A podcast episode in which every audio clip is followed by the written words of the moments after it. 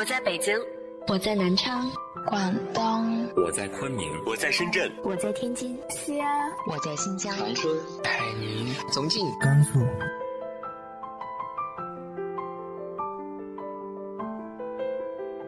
这里是 FM 幺八零八四，昨天的你的现在的未来，我是主播背着吉他的蝙蝠女侠。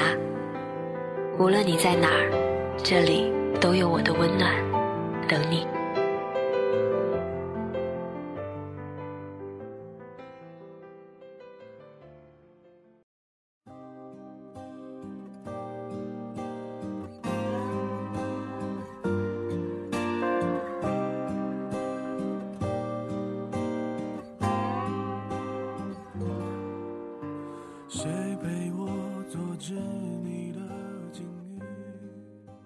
今天是二零一五年三月二十五号，单名一个喜字的听众朋友发来的邮件。女侠你好，听你的电台大半年了，你的声音伴随了我很多个失眠的夜晚，这是我第一次给电台之类的写信，我想给我男朋友点一首歌，李荣浩的老伴。我们在一起一个多月了，这段感情让我很感慨，因为我们四年前曾在一起过。但是因为某些因素分开了，现在缘分又让我们遇到了一起。虽然我们要好的同时也伴随着争吵，但是我们吵不散，有他的每一天都很开心、很满足。我希望我们能一直这样幸福下去。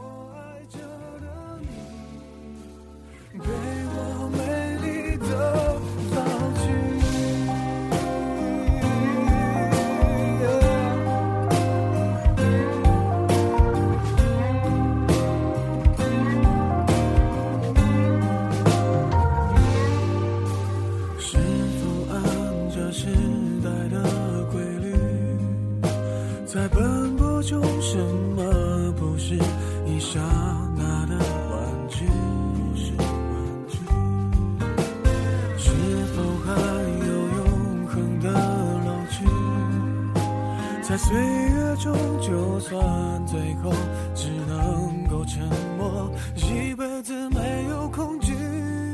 我要找的一种感觉叫属于。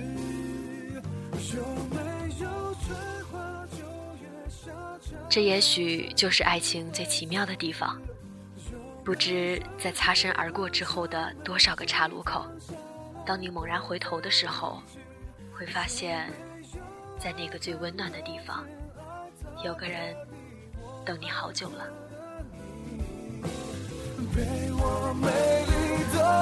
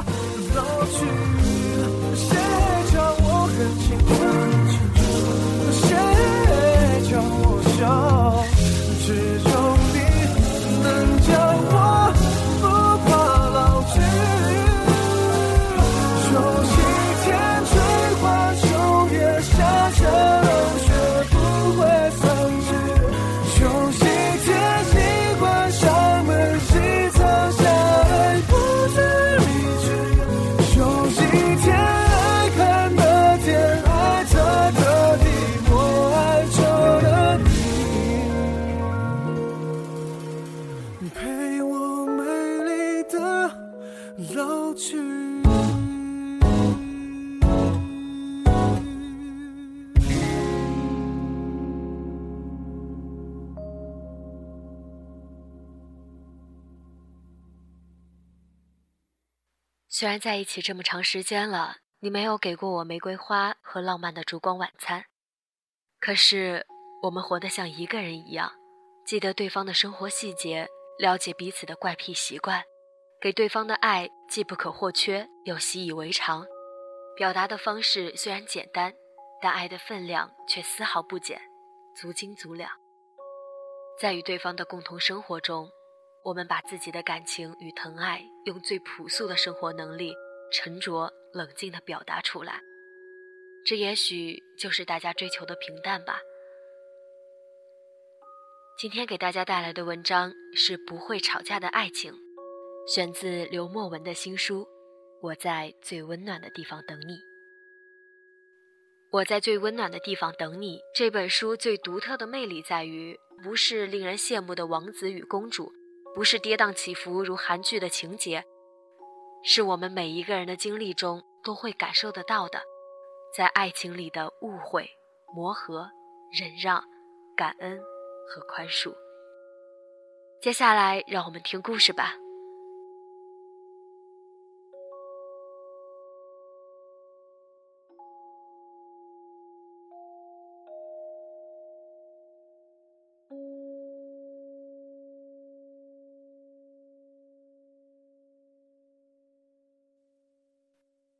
秋生呀，干什么呢？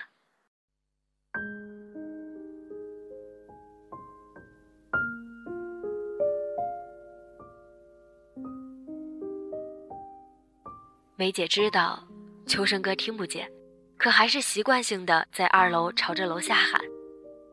秋生哥是先天性失聪，所以任何声音在他耳边都只是嗡嗡的回响，无法辨别。他们俩是我家老房子楼里的邻居。从小我们就在一起玩秋生哥家在一楼的门市经营了一个修车行，我家在三楼，梅姐家在二楼。秋生哥的爸爸是先天性失聪，妈妈是正常人，他们生了两个孩子，一个是秋生哥，一个是正常的妹妹。以前在家的时候，没事也能听见梅姐这么喊。秋生哥虽然听不见，但是车行里的伙计们能听见，他们几个人推着秋生哥出来。带着满脸连环画一样的油腻子，秋生哥仰着头看梅姐，傻傻的笑。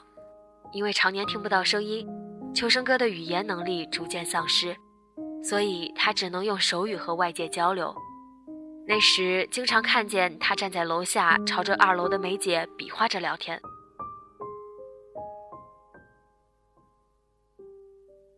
梅妈是个小学老师，父亲是长途货车司机。有时候车有问题，都是找秋生爸帮着修理，都是邻居。自小梅姐就和秋生哥一起玩，多年下来，两家关系好得跟一家人似的。秋生哥从小一直上特殊学校，后来干脆不念了，在家里帮忙打杂，学习修车的手艺。梅姐不喜欢读书，可梅妈偏偏又是老师，这老师自己的孩子学习不行，当妈的脸上哪有光呀？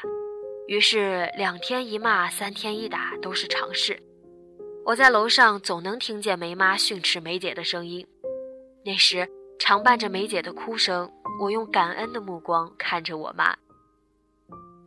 在一个世俗的不能再世俗的市井小区里，不念书的孩子和不好好念书的孩子更容易成为话题，成为亲戚邻居们的众矢之的。上了初中以后，梅妈变得更加严厉，除了上学，平时很少让梅姐出门。我偶尔遇见她，她也总是一副没精打采的样子。突然有一天傍晚，我听见楼下人声鼎沸，尖叫连连。我爬窗边一看，吓了一跳，梅姐坐在了阳台上，把双脚放在外面，像是要跳楼。梅爸和梅妈的声音从屋里传出来。像是想过去还不敢过去，一边劝阻，一边保证不再逼他读书了。梅姐似乎全都没听见，也不打算改变主意，用力地撕着手里的一本书。这时候，秋生哥从车行里冲了出来，挤在人群里，用力地挥手让梅姐回去。梅姐看见秋生哥一愣，也没打算回去。秋生哥憋红了一张脸，着急的又跳又喊：“啊啊啊！”的一声一声。像病痛一样的呻吟，撕心裂肺，撩人心扉。二楼其实不算高，但是摔下来最轻也是骨折，姿势不对的话，搞不好还会半残。梅姐似乎并不担心这些，还是眼睛直直地看着秋生哥，手上的书掉了下来，啪的一声，纷飞的纸片像是散开了一朵红花，炸得人全身哆嗦。这时。秋生哥一下愣住了，过分焦急的他硬是被那本书吓哭了，一边哭喊一边张开双臂，迎着梅姐的落点，像是要准备接住他。梅姐看见秋生哥哭了，前后摇了摇，又频频的点头，不知道想要表达什么。趁着这个间隙，梅爸一下冲了上去，抱住了梅姐，把她从阳台上硬拽了下来。梅姐躺在爸爸怀里扬起脸的一刹那，我看见他和秋生哥哭得一样伤心，像是不被世界理解的两个人，隔着空气取得了彼此的理解和信任。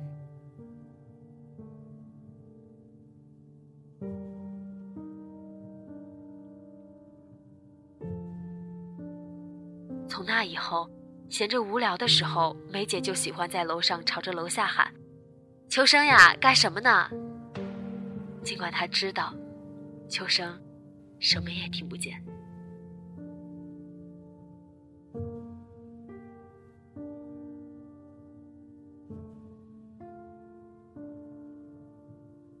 梅爸和梅妈也不再逼梅姐读书上学，那段自我治愈的时间里。他只和秋生哥在一起，两个人去公园散步、骑自行车，形影不离。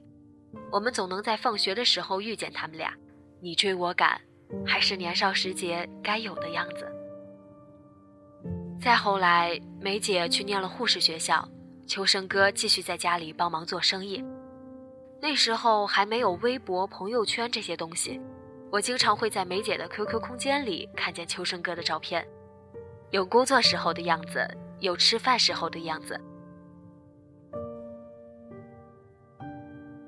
谁都不知道他们俩什么时候确定的关系。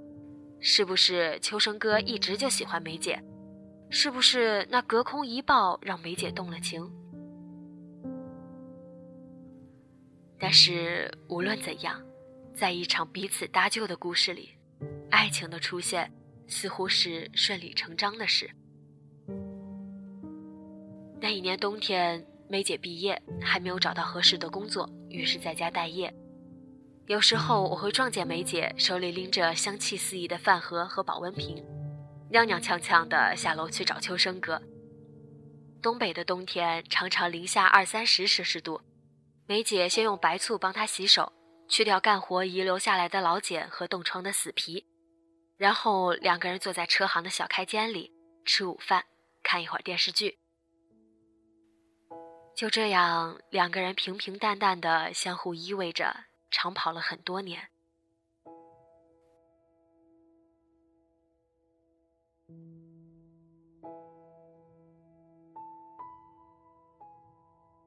大学时有一次过年，我去找秋生哥吃烤串那时候梅姐刚调到一个卫生站当护士，医院离家远，我和秋生哥一起去接梅姐下班。刚进卫生站，我就看见梅姐在前台值班，正一只手按着电脑，一只手拿着手机打电话，和朋友眉飞色舞地聊着什么。看见我和秋生哥过来，他挑了挑眉毛和我打招呼，我挥了挥手，他似乎根本没看见秋生哥，和我打完招呼，继续自顾自地打电话。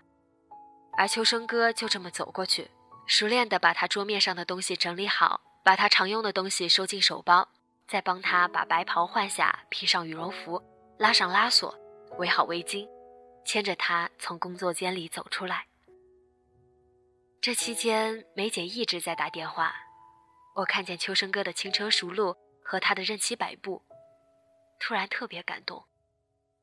我忽然明白，他们早就把自己活进了对方的习惯里，真正成为彼此的一部分。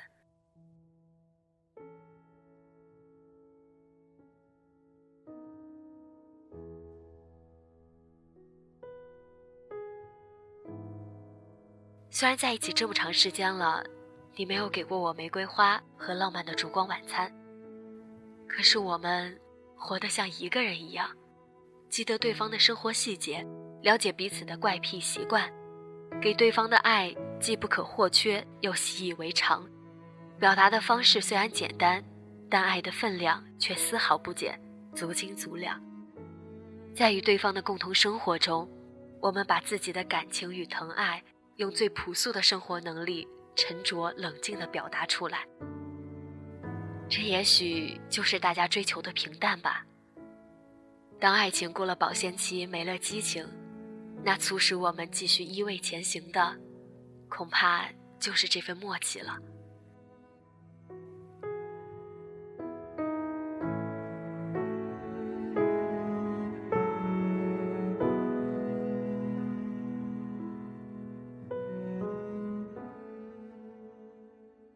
吃烤串的时候，趁着梅姐去厕所的间隙，我问秋生哥打算啥时候娶梅姐。秋生哥吧嗒吧嗒嘴，比划着想转移话题，我不依，硬要问。秋生哥比划说他怕。我问怕什么？他说怕以后结婚了，孩子也像他一样。我没追着聊，两个人安静了一会儿。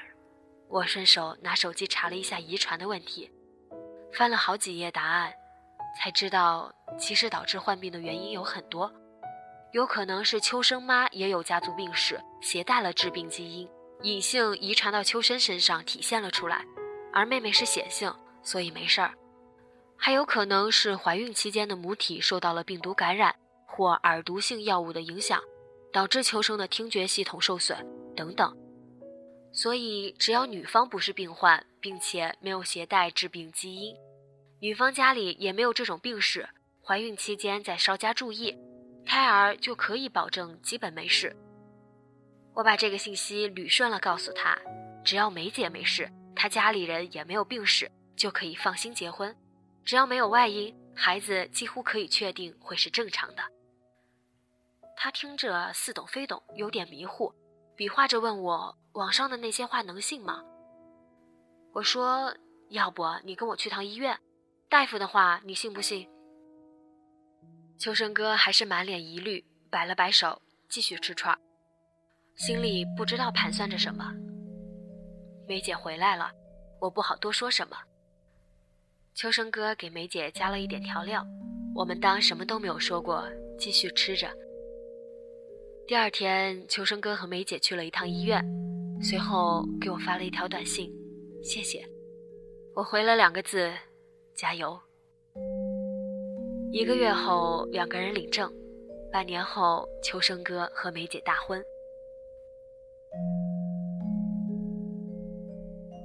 办喜酒那一天，秋生哥的嘴咧到了耳朵根。那天他喝酒特别痛快，只要有人敬他，他就喝；有时候没人敬，自己一边傻笑一边喝。客人都走得差不多了，他一屁股坐在我身边，喘着粗气。我大声问他高兴不？他鸡啄米一样的点头。我逗他：“你们俩结婚证都领那么久了，才反应过来高兴啊？”秋生哥掏出手机，开始在手机上按字。他一边按，我一边看。他说：“有一样东西啊，你从来都不觉得它是你的。”即使它每天都在你身边，你都觉得这东西是借的，迟早要还的。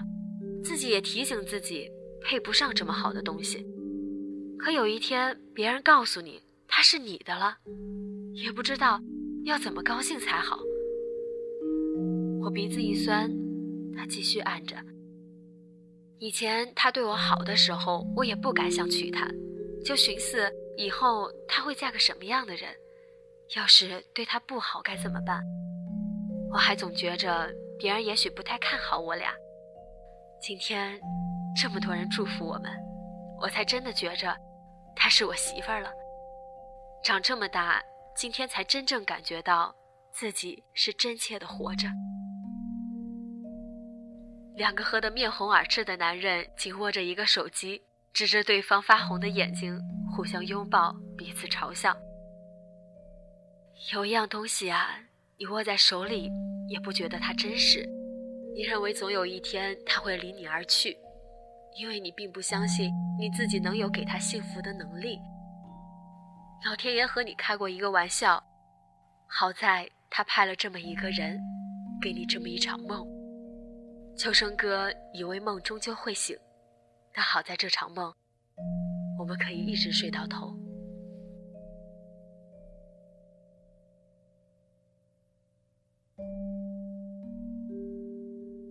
去年过年放假，我去探望秋生哥和已经怀孕的梅姐。我刚到他家楼下的时候，正好撞见秋生哥买菜回来。他比划着说是要给梅姐熬粥喝。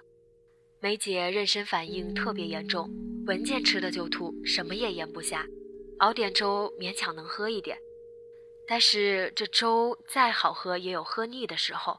秋生哥急得没招。全家人一起想辙，南北稀饭、中西明粥，翻过来调过去，不重样的做。患孕期综合症的女人不好惹，刚见面，梅姐就拽着我话东家长聊西家短，把两人婚后生活里的嬉笑怒骂从头到尾唠叨了一遍。其实有些事我也好奇，先天条件不允许，他们两口子没办法吵架，但是过日子哪有锅边不碰碗沿的时候？我逗梅姐：“你们平时闹别扭不？”梅姐打开话匣子一样娓娓倾诉。秋生哥看得懂唇语，梅姐也能看得懂手语。这么多年过来了，两人交流起来根本没有障碍。可是，一旦闹了别扭要吵架，他们就使用各自的母语自顾自地表达。秋生哥太老实，平时少和别人聊天，怎么可能吵得过梅姐？有时候两人杠上了，自己没词了，秋生哥就胡乱比划一通，梅姐看不懂，就问比划的是什么意思。秋生哥就是不告诉他，看梅姐急得团团转，心里暗爽。后来两人和好了，才知道秋生哥那一套莫名其妙的张牙舞爪，其实就是胡说八道。梅姐自然也就学会了，有时候故意找茬，说些乱七八糟的话。搞得秋生哥满头雾水，更多时候都是梅姐笑场，吵着吵着自己憋不住笑，笑得花枝乱颤，最后瘫倒在秋生哥怀里。后来的许多次吵架，他们都以怒目而视开始，以打情骂俏结束。梅姐说：“连吵个架都这么有喜感，这日子可怎么过呀？”在家没事的时候，梅姐还是会像很多年前一样喊：“秋生呀，干什么呢？”你看，生活很难，每一件值得期待的事情过后，都要回归到现实里的柴米油盐。岁月面前，人人聪明。但我知道，你会在一次次翻山越岭的马失前蹄中将我接住。前路虽远，还好有你，总是张开双臂护着我，给我穿衣，陪我取暖。后来听梅姐报喜，她生了个大胖小子，眼睛大得像灯泡，头发多得像野草。从此，梅姐的朋友圈里全是邱小生的吃喝拉撒。今年我家又搬了，过年放假，我们全家一直待在姑姑那。也没见到秋生哥和梅姐。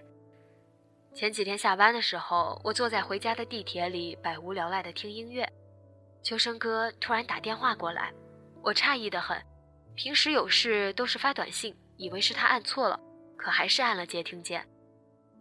自己按住另外一边耳朵，尽量屏蔽掉旁边熙熙攘攘的人声，努力辨认着手机那一端的声音。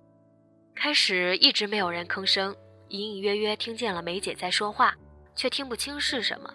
就在我以为是秋生哥按错了要挂断的时候，一个娇滴滴、奶声奶气的声音叫道：“妈妈，妈妈！”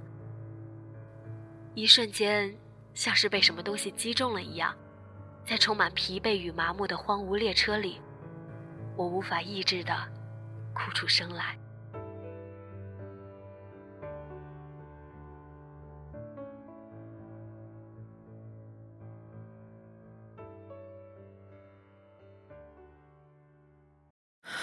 我从未如此相信，如此确定，谁会是我的宿命，直到你的光晕在我黑夜降临。浩瀚回忆里，我沉浮那片天空，渐渐陷落于荒芜。仿佛不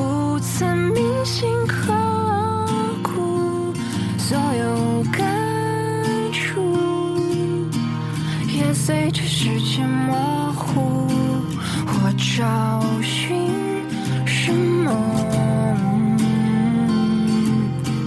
总在犹豫不决着我从未如此相信如此确定谁会是我的宿命直到你的光晕。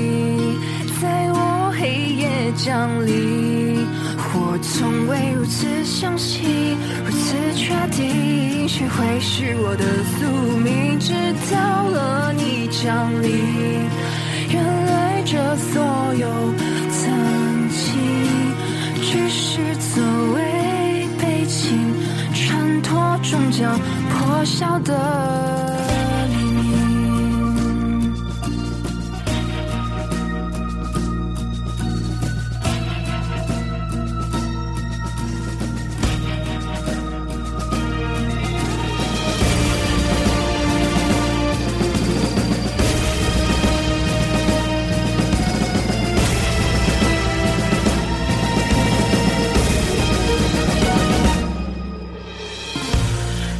看回忆里我沉浮，那片天空渐渐陷落于。